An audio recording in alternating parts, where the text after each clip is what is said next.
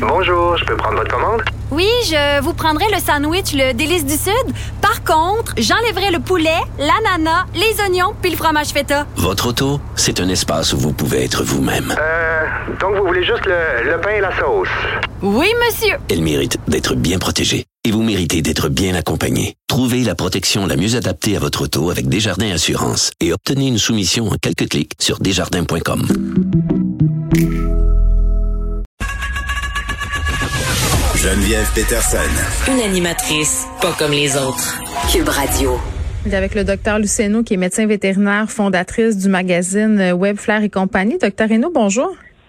Bonjour Geneviève. Bon, je voulais qu'on se parle euh, aujourd'hui parce qu'en fin de semaine, euh, c'est Pâques. Et là, me direz-vous, bon, est-ce qu'on s'en sac pas un peu de Pâques? Est-ce qu'on fête tant que ça, que ça, nous, les Québécois, Pâques? Mais là, on dirait qu'on se raccroche à tout ce qu'on peut. Moi, cette, cette année, je, je, je, planifie des fêtes de Pâques plus grosses qu'à l'habitude, juste parce que j'ai envie de faire quelque chose de le fun euh, avec mes enfants. Donc, qui dit Pâques dit euh, chocolat, dit fleurs, euh, dit toutes sortes de choses qui ont l'air anodines et qui font plaisir aux enfants, mais qui peuvent être vraiment très dangereuses pour les animaux de compagnie. C'est vrai. Puis on a tellement envie de se faire plaisir de ce temps-là. Et ma fille, moi, qui a 12 ans, m'a demandé une chasse aux œufs, hein, les œufs de, de chocolat. On n'a pas un cocoton.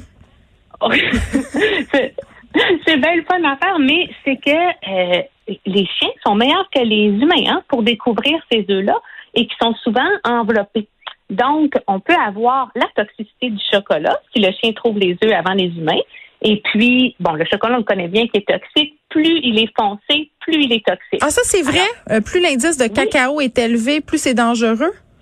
Oui, et si vous voulez avoir l'air chic, c'est à cause du taux de théobromine que ça contient, qui est la substance toxique dans le chocolat. Donc, une petite parenthèse, par exemple, si on cuisine des brownies avec du chocolat noir, tu sais, le, chocolat à cuisiner, Mhm. c'est très toxique parce qu'il y en a beaucoup là-dedans. Donc, ça aussi, quand on laisse traîner, on a souvent des intoxications au chocolat à cause des brownies. Non, mais ça a l'air, euh, on dirait que c'est une légende urbaine que le chocolat, c'est dangereux pour les chiens ou les chats. Qu'est-ce que, Ah. qu'est-ce que ça leur fait? C'est, quoi le problème? Parce Oh que nous, ça nous fait rien.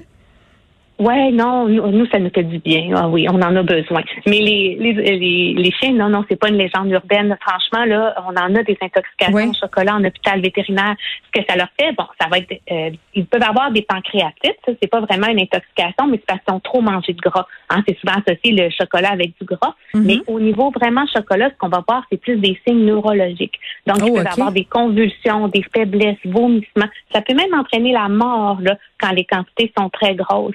Et le problème, c'est que les petits chiens ont besoin d'une moins grosse quantité de chocolat que euh, les gros chiens parce que ça fonctionne avec le poids. Donc, si notre animal mange du chocolat, ce qui nous aide beaucoup les vétérinaires à calculer la dose toxique, c'est si vous apportez l'emballage avec l'animal. Comme ça, on calcule le taux de tox- toxicité en fonction du poids de l'animal.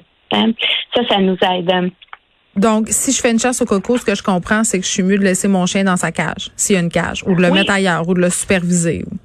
Oui, ou de laisser les chocolats cachés à des hauteurs euh, inaccessibles pour le chien. Puis pour les chats, c'est-tu Hey. dangereux? C'est dangereux aussi, mais pas, euh, pas la même toxicité. Ils sont peut-être Euh, moi, pas attirés autant. Les chiens, c'est comme un peu des trocs à vidange. Là, ils mangent n'importe quoi. Les chats, c'est oui, moins oui, ça. Oui, Oui, mon premier cadeau que j'avais eu là, quand j'étais jeune vétérinaire, c'était des chocolats Godiva. Et j'étais, écoute, Geneviève, tellement là, sublimée par ce client-là qui était reconnaissant. J'étais vraiment dans mes premières semaines de pratique. Et mon labernois de l'époque avait mangé toutes mes Godiva Oups. au complet. Fait que non seulement il a vomi tous les papiers, n'est-ce pas, il y a eu des problèmes avec ça, il m'a fait une pancréatite, puis il y a eu une toxicité. Voilà l'histoire de mon premier cadeau reçu d'un Donc, client content. faut pas niaiser avec ça, puis ça peut vraiment être dangereux. Mais c'est quoi le problème avec les fameux listes de Pâques? Parce que c'est très beau, puis ça Oh. fait très beau sur notre table de brunch le dimanche. C'est vrai que c'est joli, ces fleurs-là. Ultra, super toxiques pour les chats. On niaise pas avec ça. S'il y a un chat dans une maison, il n'y a pas de liste qui rentre dans cette maison-là.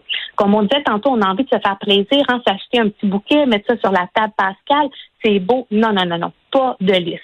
Toutes les parties de la plante sont toxiques au complet. Les pétales, euh, les, je suis pas bonne ce qu'il y a au milieu de la fleur, euh, les, Les le pistils. bout, tout. Les Pourquoi pistils, ça? c'est bon. Souvenir de secondaire 3. Euh, non, mais sans jeu, mais est-ce que les chats, ils sont attirés de manger ça? Parce que je... Ben, quand tu rentres une fleur dans la maison, le chat, il va observer. Hein, Le chat, il aime ça, voir tout ce qui se passe dans son environnement. Fait qu'il peut, par exemple, se frotter sur cette plante-là et après ça, juste lécher ses poils. Mm. Le pollen qui a été déposé sur les poils, c'est assez pour que ce soit toxique. Et ce que ça fait, c'est au bout de quelques heures, il va développer une insuffisance rénale aiguë et nous n'avons pas de traitement.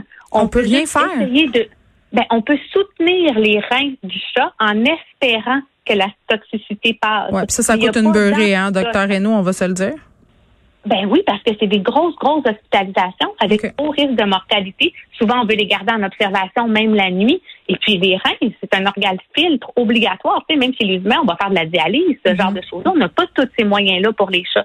Donc, non, non, non. Garde Bon, facile, pas de liste y a des chats. On achète d'autres sortes de fleurs, euh, puis on vérifie euh, que c'est pas toxique pour nos animaux sur Internet. Là, je vais poser une question que j'estime un peu stupide, mais je- moi, je pensais pas que ça se pouvait encore des gens qui achetaient des lapins à Pâques euh, euh, pour leurs enfants sans avoir trop réfléchi. Il me semble qu'il y a eu comme 10 milliards de campagnes de pub pour dire que d'acheter un lapin, un poussin, un un canard ou tous ces animaux de ferme qu'on trouve donc cute à Pâques, c'est la c'est une fausse bonne idée. Geneviève, crains-moi pas. Ben, je te matin, crains, là, vas-y, t'es là pour Facebook, deux, deux personnes m'écrivent Allô, docteur Renaud, je veux acheter un lapin pour ma fille de 5 ans, l'autre de 8 ans. Quelle race me recommande-tu? C'est incroyable. Mais attends, si on réfléchit, c'est correct. Si tu réfléchi à c'est quoi avoir un lapin, puis ce que ça impliquait comme soin, puis comme temps de vie, ça, tu as le droit, là. Mais, mais c'est ça, il faut réfléchir avant. Ben, moi, j'adore les lapins. Mais il y a deux choses Ah, qui ouais. là-dedans. Ah, moi, j'aime ça. Moi, j'aime ça les manger. Oh non, Geneviève. Ok. C'est vraiment des êtres là, très, très gentils. Un lapin, c'est comme un chat. Ça vit en liberté Ah, vrai? dans la maison. C'est pas, oui, c'est pas un animal qu'on laisse dans la cage, là. Non, non, c'est un animal qui a besoin d'un minimum de 30 heures par semaine de liberté. Mais un je animal savais pas, ça, docteur Reynaud. Moi, dans ma tête, un lapin, Oui. tu gardes ça dans un clapier, là. Non, un lapin, là, ça vit avec sa famille. Ça peut être propre. C'est juste qu'il faut que la litière soit facilement accessible. Par exemple, il faut pas qu'il marche trop longtemps pour se rendre à sa litière, mais ça apprend très, très bien à être propre. Ça aime se faire prendre. Il y a plein de lapins qui dorment avec leur propriétaire. C'est Ah. réellement plus comme un chat. Oui, c'est super, les lapins. Moi, je les aime beaucoup, beaucoup. Elle les vendez-moi pas trop le lapin, là, parce que là, moi, j'ai une ménagerie, j'aime bien ça. Oh, moi, je te dis, c'est un petit animal qui me plaît beaucoup de par son intelligence, son drôle, son, ils ont, ils ont, ils ont de l'énergie, ils s'intéressent, ils interagissent bien avec la famille. Mais ce que j'aime pas dans les emails que j'ai eus ce matin, dans les messages, c'est pas tant que les gens aient réfléchi ou pas, mais on peut pas penser qu'un enfant de 5 ans va prendre responsabilité du lapin. Ah ben non, mais jamais. Quand tu achètes un animal de compagnie, même si tes enfants te promettent sur la tête de leur toutou préféré qu'ils vont le sortir, qu'ils vont s'en occuper, ça- on s'entend là, ça dure deux semaines. Après ça, c'est toi qui ramasses les crottes, puis c'est toi qui vas au magasin acheter la litière. Oui, puis un lapin, c'est pas un animal low maintenance. Tu sais, un lapin, là, ça mange pas de la moulée. Ça en mange un tout petit peu, 25 grammes par kilogramme de lapin.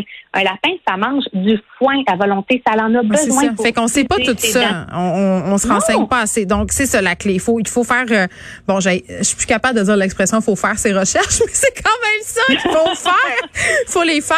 Euh, mais, euh, Lucie, t- tu m'as presque vendu euh, l'idée d'un lapin, mais non. Là, je vais m'en tenir à mon chien euh, qui arrive euh, incessamment dans le cours de l'été si tout va bien.